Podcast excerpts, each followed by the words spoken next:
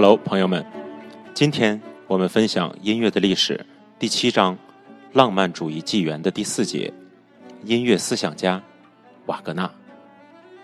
瓦格纳是他那个时代最伟大的歌剧作曲家，从来没人能像他那样改变歌剧、改变音乐。他的创作给世界留下了不同的生活方式，他激发了人们的激情、智慧和情感。因而独一无二。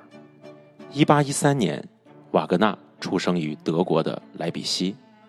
瓦格纳十六岁便开始作曲，他的第一部交响乐于一八三二年公演，另一部歌剧《仙妖》从未被搬上舞台，还有一部歌剧《爱情的禁令》于一八三六年举行了唯一的一次演出，而反响极差。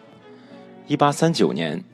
瓦格纳来到了欧洲的文化中心巴黎，但并未获得演出作品的权利，只能以抄写乐谱来糊口求生。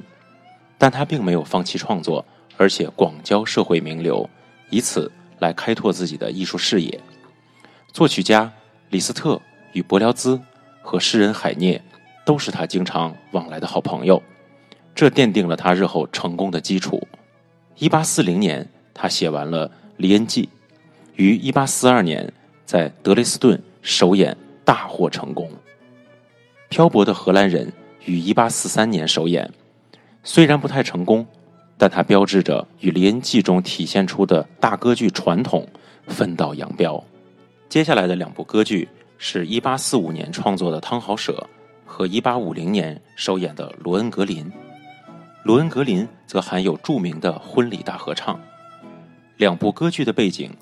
都是中世纪的德国，瓦格纳却一如既往的担任作词和作曲的工作。不过，他的创作正朝向一种新式的歌剧转型，其中的宣叙调和咏叹调不再被严格的分开，而是结合成互相融会贯通的旋律结构中的一部分。但当历史前进到1848年，欧洲史上最大规模的革命运动发生了，被称为。